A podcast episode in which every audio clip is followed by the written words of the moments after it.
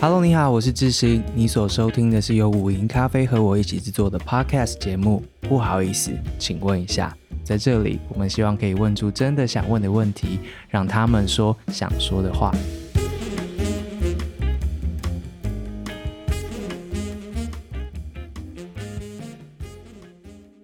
Hello，所有不好意思，请问一下的听众，你好。今天你要听到的这一集呢，是。啊，我的笔记是这样写的啦，是台湾的新房，就是新房作为民房这个题目的下集。如果你没有听上集的话，解释一下为什么我们想要做这个题目。其实，在大家很多人可能已经忘记了，就是在我们的蔡英文总统访美之后呢，中国在台湾的四周，包括天空，进行了一个三天的环台军演，叫做。联合利剑演习，那这个演习当中呢，其实它规模啊，也是去年八月是佩洛西来台之后另外一次的高峰。不管是在海面上面的这个船舰呢，还有空中的战斗机、轰炸机等等的，甚至是航空母舰山东号都出动了。光是在四月十号这一天，呃，我们国防部侦获的这个情报，就是已经确定的有扰台的这个飞机，其实就有九十一架次，然后还有十二。招次的共舰，中共的军舰绕台这样子，那其中其实有五十四架次已经逾越了台海中线，然后去侵扰到台湾的西南跟东南的空域。在这样子的情况之下呢，我们就想要来好好讨论一下。就是我想台湾人从去年八月，其实过去一两年到现在都已经很烦了啦。每一天，尤其是如果你跟我们一样都住在台南的话，会听到我们的呃战斗机都必须升空，主要就是因为攻击扰台，或者是在海面上面。如果你是澎湖的朋友，你是金门马祖的朋友，就会知道中共的船只，就是也有可能它是民间的船只，但它其实是拿来军用的。不断的、不断的在台湾的海域跟空域进行这样子一个所谓灰色的行动，就是在呃侵扰我们的边界。台湾人一直会被全世界问到这件事情啊，就是面对这样子中国的威胁，中国这样子的灰色的行动，你们的感受到底是什么？连飞弹都飞过来了，我也 连乌克兰朋友都会问我说：“你们现在还好吗？”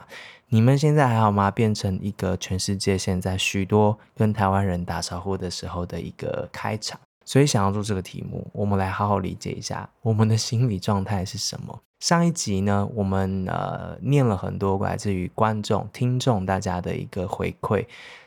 嗯，我们看见很多人其实是没有感觉，或是有感觉，但是说不出来到底清楚那感觉是什么，是是愤怒吗？焦虑吗？恐慌吗？然后另外一方面，也看到大家其实跟身边的人其实是不知道该怎么谈这个题目的，或是谈了之后有一些不好的一些沟通的一个成本或是回馈。所以今天下集呢，我们要来好好聊一下，同样的来宾跟上集一样的 Cofast 的创办人比林，以及我们中研院的助研究员刘文，啊、这两位其实呃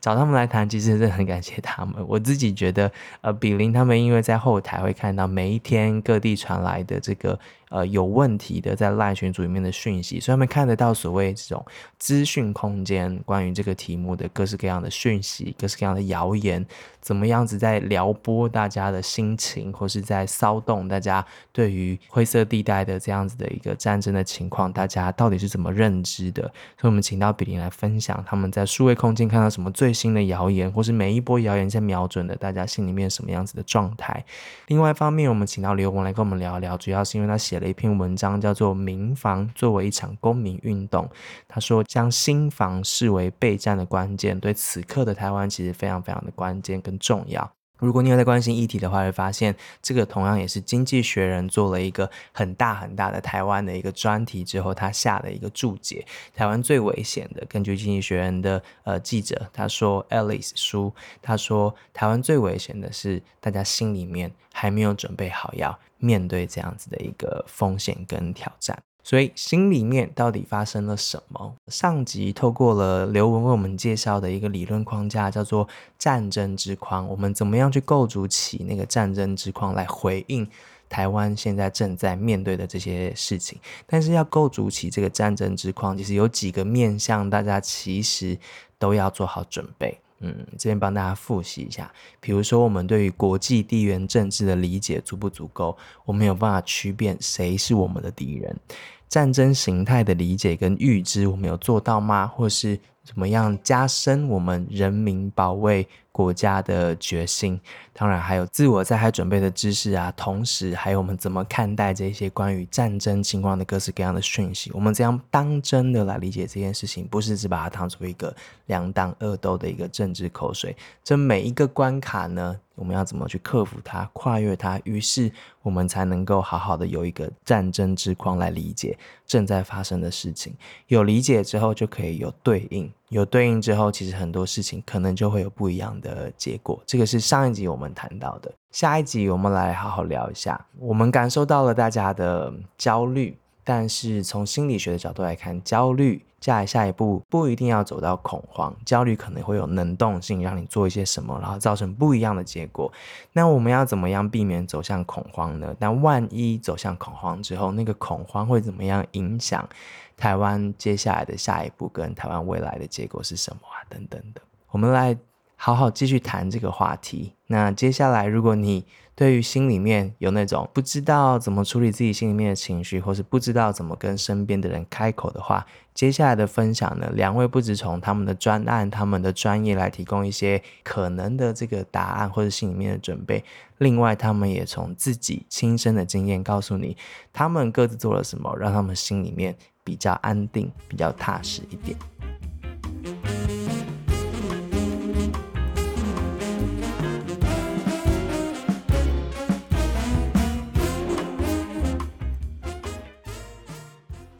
你刚刚提到，就是其实恐慌跟焦虑是有不同层次的。那现在你看到大家是比较偏焦虑，然后焦虑其实可能是好的，因为它具有能动性，也就是说，它可以促使你做一些什么。希望焦虑带我们走向的方向是走向，就是所谓的心防训练，就是你写的，就是准备，然后得到资讯，然后采取行动。行动可能是练习包扎什么的，刚刚讲那些可以做的事情。如果焦虑带我们走向的是那个好的方向的话，可能就是会替我们做好准备。但是焦虑在什么情况之下可能会走到恐慌，可能会造成什么样子的后果啊？两位觉得？我觉得恐慌。下一步就是不信任的，包括像 PTSD。哦，为什么会说可能像资讯战、资讯操弄，或者是假讯息的问题，嗯、变成是一个一般民众最好就能够放在心中的，我们也可以说心战好了。呃，因为照顾好自己或者照顾好自己的心智跟认知，在战时战前都是非常重要的事项。那。嗯知道可以做什么的方向，其实是可以带给人更多元的安定感的。比如说，像刚刚提到的，家里可以要先准备什么？我觉得以过去来说，医护箱这种东西，应该是不管有没有战时，都应该先准备好的。然后，或者是大家觉得很重要的，你的存折硬件应该放在哪里？如果家里突然失火了，你你逃走只能带一样东西，你要带什么？这件事情是本来就应该做好训练的。准备战争的风险，就和家里不小心发生火灾的风险，其实它真的没有那么远。当大家在具体讨论这件事情呢，并不是说哦，我们家会发生火灾，或者是每个人家里都会发生火灾，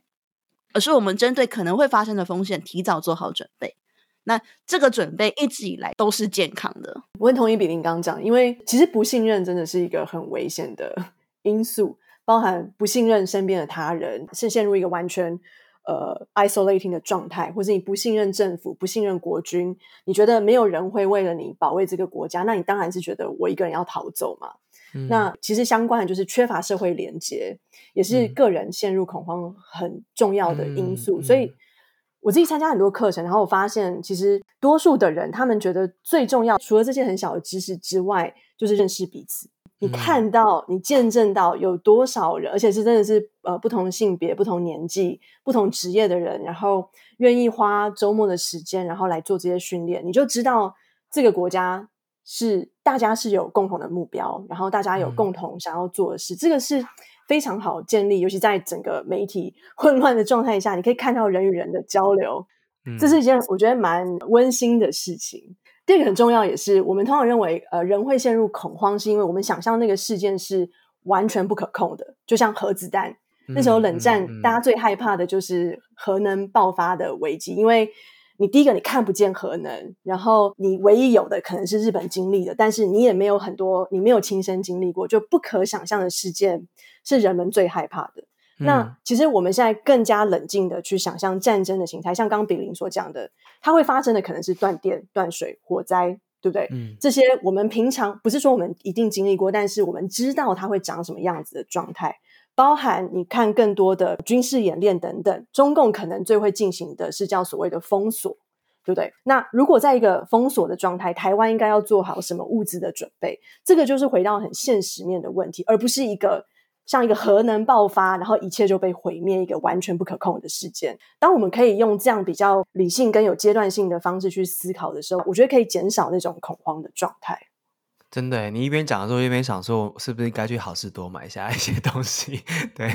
你的文章里面就是写的那个很很明确，就是说焦虑，然后能够做哪些事情。所以两位其实都讲了很多你们自己参加这些课程的亲身体验，就是在那个过程的当中，其实就是在帮自己做好准备之外，其实是把你从焦虑，然后带向一个更可控的那个那个方向，而不是走向你文章提到的一些负面的方向。那负面可能包括呃冷漠。或者是已经进入到歇斯底里的，你用风暴来形容，就是不管是冷漠，就是完全无感、完全漠视，然后不肯承认现况，或者是呃歇斯底里，这两种状态其实都已经是恐慌在更加大了。然后你也提到，恐慌的群众本身其实有时候比灾难就是本体伤害性更大，因为它会让集体没有办法做出理智的、正确的决定啊，等等。我我想问一下，我们刚刚都提到了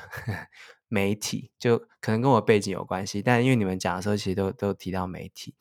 媒体在我们现在讲的这个从焦虑到下一阶段的过程当中，我们不要再说媒体表现如何了，但是在台湾现在这种媒体的状态里面，台湾人能够怎么样从里面得到一些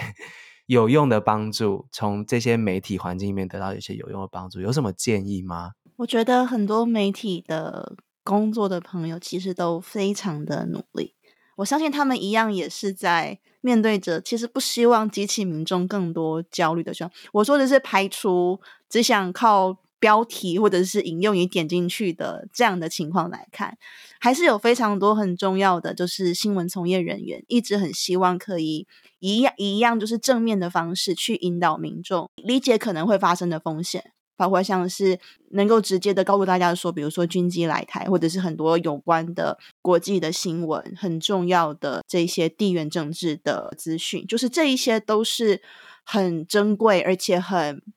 不容易得到的资讯。天哪，我对记者的理解除了除除了这一些很珍贵，上一次看的时候是《丁丁历险记》，丁丁是名记者。那个他有看过《丁丁历险记》吗？那个法国的漫画，呃，比利时的漫画。记者带了很多很重要的第一手资讯给民众，让大家知道说实际上发生什么样的事情。可能因为呃，比如说直播技术或者是自媒体的兴起，大家已经忘记有一个可靠的转译者、资讯转译者，协助大家理解真实的样貌，是一件多么可贵跟重要的事情。一方面不会认为说只有我看到的才是对的，可以去理解说有没有更客观的标准去理解真实发生的事件。比如说像最前面讲到的歼二十好了，它很多其实来自于个人的看法跟个人的观点，我们就可以让民众能够理解到说意见跟事实是不一样的事情。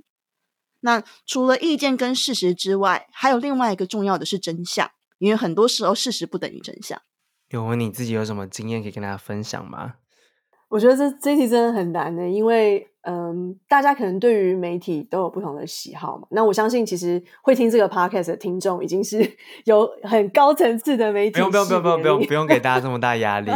不一定不一定，他们可能是听过约炮那一集而来的，所以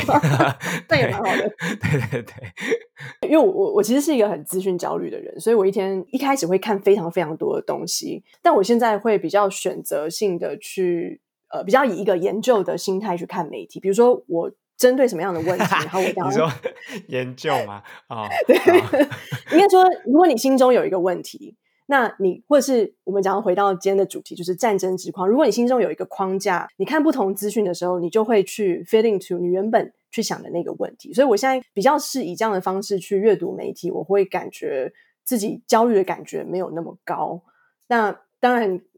只要在社群网络上，就难免还是会就是看到很多不同的讯息。那我还是觉得，就是跟媒体的互动之外，跟身边的人谈论这些事情是很重要的。第一个是你会听到不同的意见，然后第二个是有时候透过沟通，跟你会发现你对于你吸收的资讯可能有不同的想法。所以我觉得，真的社会关系、社会连接是蛮重要，就是在解决媒体焦虑这件事。没错，没错。我有一次去那个呃，某间高中演讲，然后我去的那一天，刚好前一天宣布了那个兵役延长到一年，然后所以老师就说，同学们气氛很低迷，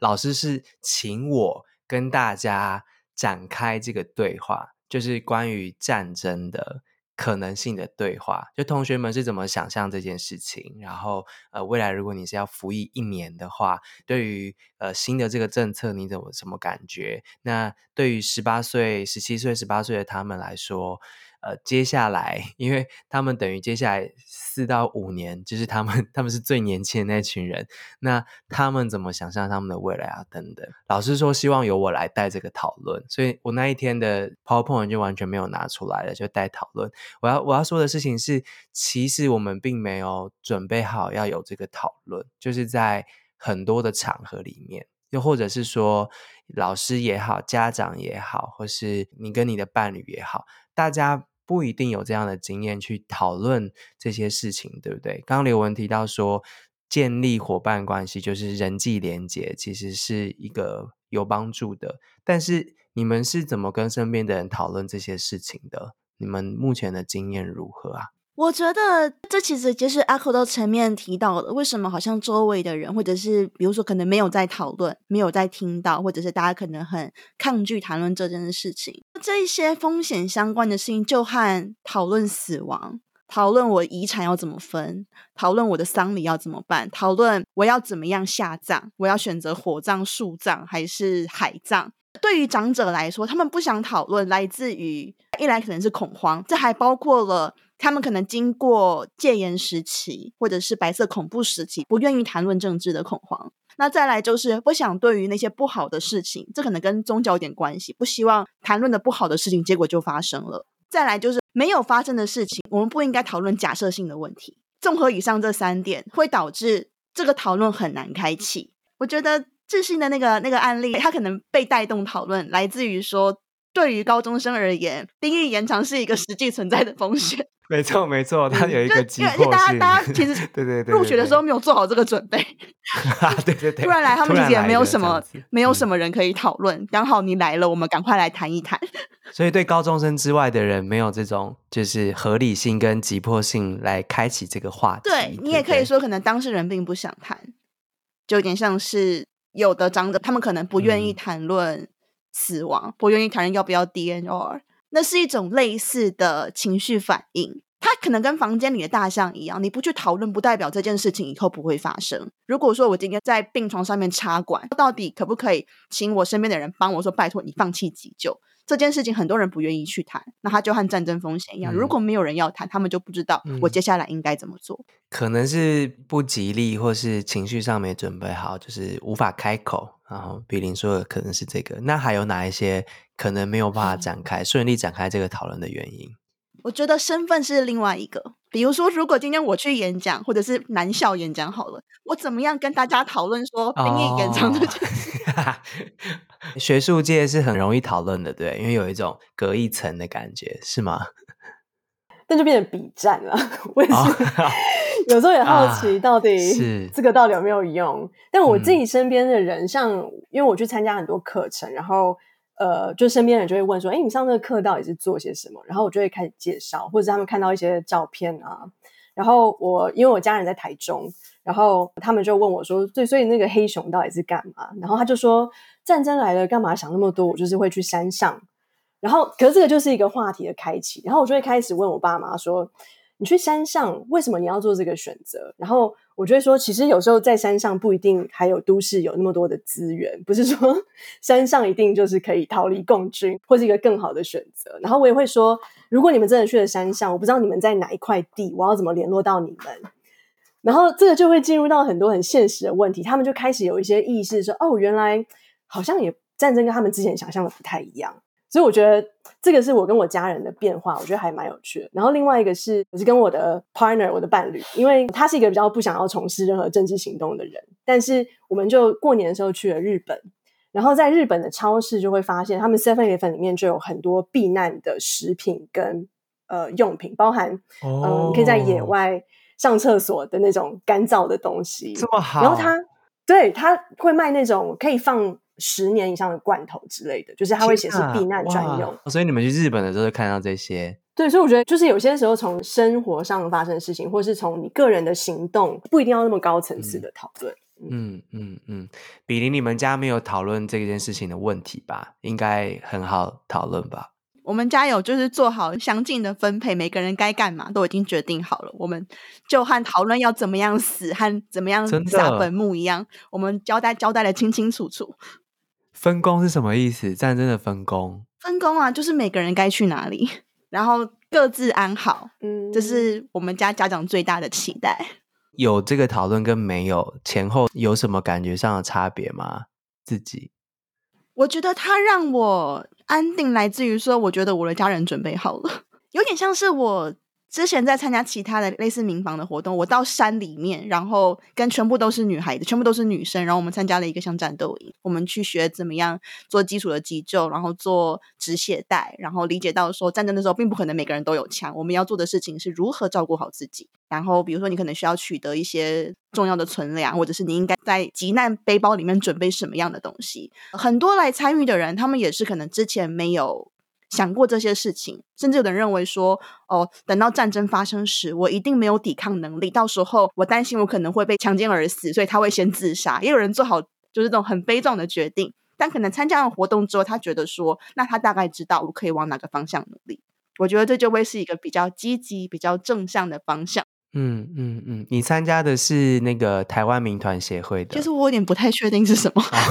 就是他们好像大概有三四个团体一起办。对对对，我这边念一下，大家自己记一下：壮阔台湾黑熊学院、台湾民团协会，然后台湾铁山民防协会。卧槽等等，民防搞什么等等，都有提供相对应的资源。这个在刘文的文章里面其实都有这个连接，我们会附在那个单集介绍那边，大家可以点进去看。那刘文呢，你自己有这个讨论跟没有前后的差别是什么？我会觉得我跟身边的人比较靠近，因为可能我我相信你们可能也是比较 hardcore，至少因为要从事媒体嘛，然后很多政治论述，嗯，所以我们会每天就浸在这种世界里面。可是可能会跟身边朋友还是有一点距离。但我觉得近年因为整个讨论议题有比较大众化、公众化，所以跟身边朋友会有一些呃多一点的交集。其实像刚刚志熙所讲这些不同的民防团体，也不是所有的团体一定都是要从这么高的层次去做嘛。像黑熊当然是它比较是从战争的角度，那壮阔它可能会比较从急救这样的概念。那也有另外一些团体，他们会从像生存游戏。这种很，比如专业，会有些是做无线电，有些是做气弹，有些是做呃空气枪训练，所以它也分很多不同层次跟兴趣。那我觉得这个也就是他设法让每一个人都可以找到自己喜欢或觉得擅长的这种准备方式。那他不一定要使用同一个这种备战或战争的框架，嗯、甚至去健身或重训。其实，因为我去参加那个黑熊的蓝雀行动，我发现。要我在草丛里跑三个小时，我真的会 跑到 cardio 太烂了，所以一定要训练。对，有一关是这个吗？不会吧，三个小时？对，我们要在草丛里躲避解放军。好好，那我要去上比邻的那个，比邻说他们那个全部女生一起的，晚上还可以泡温泉。我觉得，我觉得听起来比较，嗯，比较出街一点。对，对啊，因为我刚刚就一边在聊，就想说，因为 COVAX 从二零一六到现在，你们有每个月是每个月一次的那个小聚吗？我某种程度也觉得，就是你说所谓的民房，然后新房，然后等等的，其实那种小聚，就是 COFEX 的小聚，某种程度也算吧，因为他教给大家一些事情。我突然这样觉得。呃，对，而且我觉得跟军事演习相关的是，近一年类似可能。担心国防或者担心军事的贡献者有产生出来，他一样可能起起因于这一些情绪或者是爱国心理，他可能认为说这是他可以努力的方向。我们一直都希望可以促进更多的对谈，所以其实我们的小聚，我们最初认为说可能只有青年会来，因为它毕竟是一个青年志工性质的活动，但其实大概都会有四分之一到三分之一是退休的长者。我认为那是一个很可贵的。际遇，我今天早上才刚刚结束一个树林的里长办公室，就是认识一大票长者领长的，呃，也是类似呃宣讲的活动。我觉得很不容易的是，因为他们的里长是青年，嗯、他们其实是青年里长，然后去面对一群就是年纪应该都是他爸爸妈妈或者是更大的领长的时候，我觉得这是一种很不容易的嗯对话模式。嗯回到真的假的来说，嗯嗯、虽然我们可能可能从资料上面说，哦，可能的确比较多是五十岁以上的呃中壮年，或者是更更长的长者，但嗯，我们一直也都很担心的是，会不会它变成一种有一个资讯的门槛在，或者是科技的门槛在，所以一直以来应该还是会希望说，我们要能够更多的走出去，更多的共融，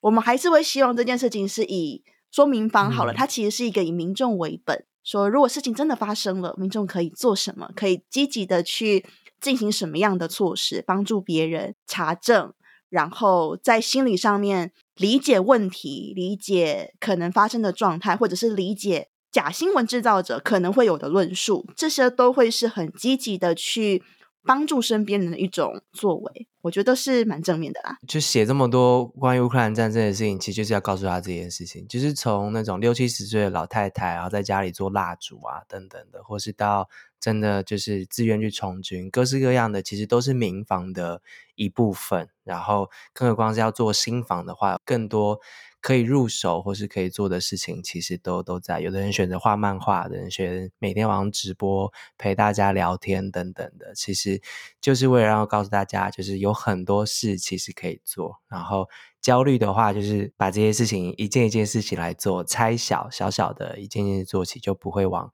恐慌的方向去走。其实，在刘文的文章里面，就是有提到民防这件事情的概念，其实就是刚说的这一些，对不对？有没有什么关于民防这件事情，刘文想要再提醒大家，或是解释给大家听？我觉得，就是这一波民防从民间发起的运动，比较特别的是，它并不是呃一个政府单位去号召大家要做什么样的事情，然后分配不同的角色，而多数是真的是呃。这个民间自发性的一种准备，所以呃，这个就跟志奇刚刚讲，就很像是可能在乌克兰的时候，大家因为自己不同的专长，然后自发性的想要去做些什么，这样的动机本身，如果可以凝聚它，然后让它变成一个常态，它就会长得很像是一个社会运动。它不是一个纯粹为了战争而生或抵抗，它就是一个台湾社会公民的力量。那无论台湾有没有战争，我们就是需要。大家就是对这个社会，然后某种程度上尽自己的一份心，然后是自己自愿去投入的不同的这种小事，我觉得这就是一个呃，对我来讲啊，蛮很很很棒的经验，跟更加理解台湾这个社会可以变成什么样的一个公民的想象。很喜欢这个说法，哎，这个啊，我们这种太阳花世代，就是已经 已经是历史的这些 那时候讲的这个公民运动。然后，如果因为我们前几天录音是跟那个玉萌，就是就是清明写的，嗯、他就在说他们就是下一个，他们说自己是后太阳花时代，就是他们没有一个集体的一个你知道行动的一个标的，一个运动的标的。这也回应到一个听众，他就说不希望军演变成一个全世界认知台湾的一个常态嘛。那我们可以自己创造我们的新常态，就是嗯，尤其是在乌克兰的时候，呃，很多人会说乌克兰人反抗的意志，就是在入侵发生之后，然后这样彻底展现的，然后会让集权者害怕，或是重新打那个算盘，觉得说我到底要不要继续入侵这个民主国家？被入侵可能是一个选项的话，或许我们可以在那件事情发生之前就先展现我们的意志。听起来好像是这样子，是吗？比邻从数位空间有办法得到这么乐观的一个 结论吗？我觉得从数位空间可以看到的会是更多元和新的契机，就像刚刚提到的，可能每个人会用他们不同的方。其实包括像乌俄战争，同时我大概十年前去过俄罗斯，然后当时也是类似有类似那种国际青年论坛，所以有认识一些俄罗斯的朋友。我我觉得在乌俄战争发生时，他们一样是。焦虑的，我觉得可能就在战争当前，那他们也会说他们有乌克兰的朋友，呃，然后俄罗斯的青年同样面临的，比如说可能工作的焦虑、货币的焦虑，然后他们没有办法出国的各式各样比较负面或者是弱势的情况，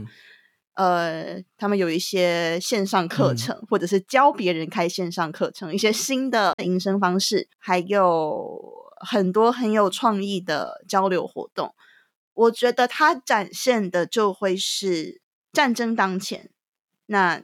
民众可以做什么？非军方、非非政府导向，或者是所谓的不想要跟政治有任何相关性活动，或者是平常觉得说我还不希望介入政治的这些人，我觉得，呃，有些教育界其实蛮多这样的人。我过去，呃。以前补习的老师，他就会说，他每次看到投票的时候，他就每一个人都给他盖一个，他觉得他们都愿意上。就是我觉得这样的人会有啊，就是会说我我是中立的，我谁都不支持，或者是我谁都支持。如果这是一个集体的社会，一定会有各式各样不同的人。那如何去帮助不同的人，或者是如何让更多的人？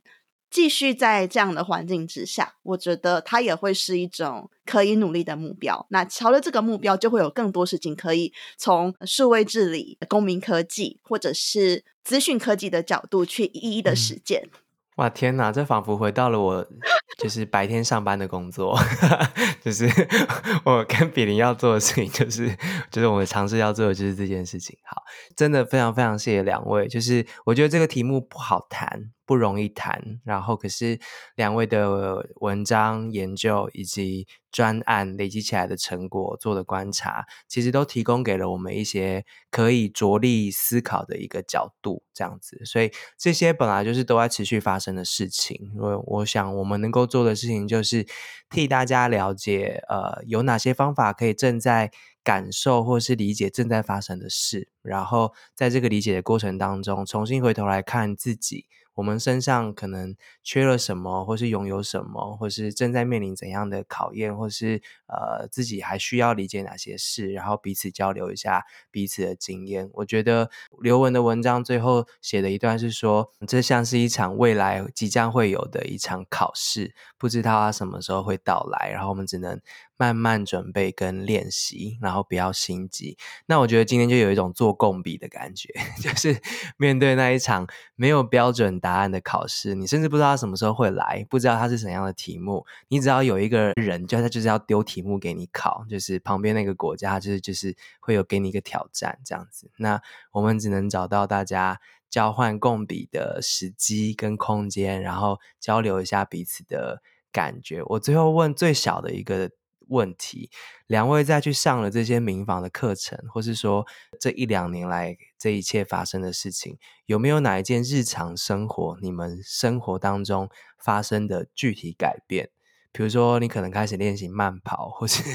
重训，或者什么的，有没有一件具体小小你们已经有一些不一样的地方，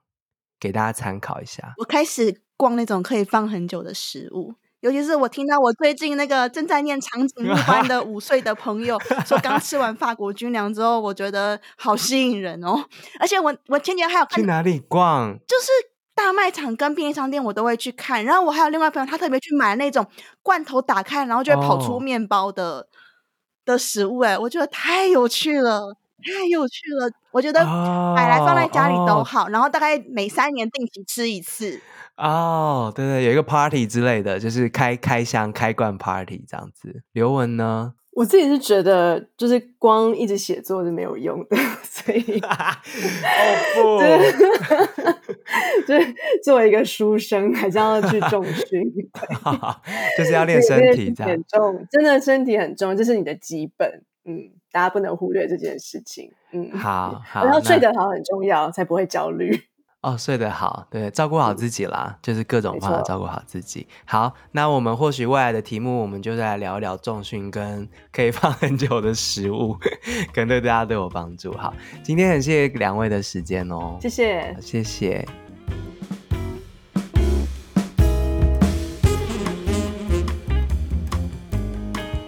谢谢你的收听，而且听到了最后，再次谢谢比林跟刘文，好好的花了时间陪我们聊今天这个题目，而且给了很多他们第一线的观察以及他们自己的经验。我觉得这个题目每个人给出来的答案可能都不一样。那如果或许真的跟比林跟呃刘文所说的，呃，他们。慢慢看到，才在台湾各地有一些由下而上的这些行动，或是每个人都有自己的方法去做他自己的所谓的全民的国防跟心防。呃，如果你有一些你的做法，你们不管是你们家里面的分工，还是你跟你的伴侣彼此之间的讨论，或是你去参加了一些训练上的一些课，或甚至是你去哪里找到了一些。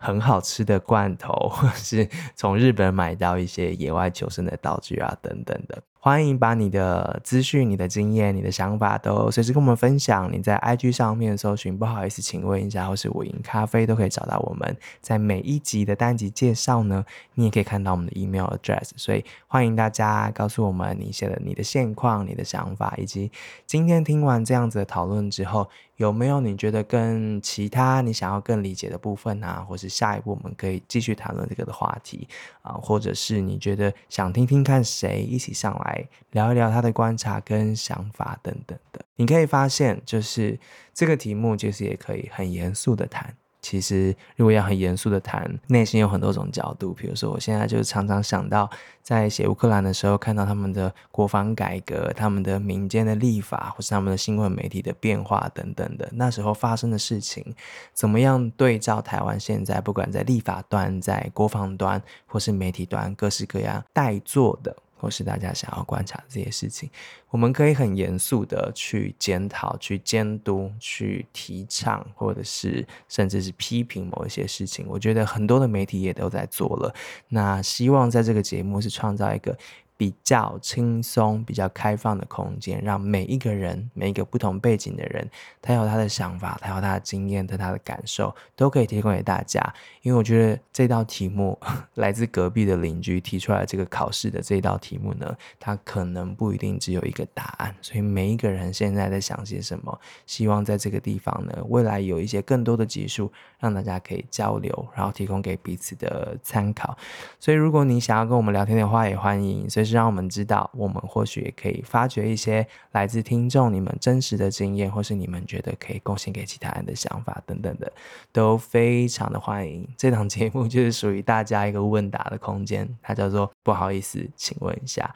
所以再不好意思的题目呢，在这边都是 OK 的。那如果你想要问问题的话，或许我们可以一起把那些真的想问的问题，对某一些人好好的问出来，然后希望创造一个空间，让他们可以好好的回答。再次谢谢六问跟比邻，也谢谢你听到了最后。如果你觉得这个节目还不错的话，欢迎用订咖啡豆啊，或是抖内的方式赞助我们，谢谢你喽。我们下次见，拜拜。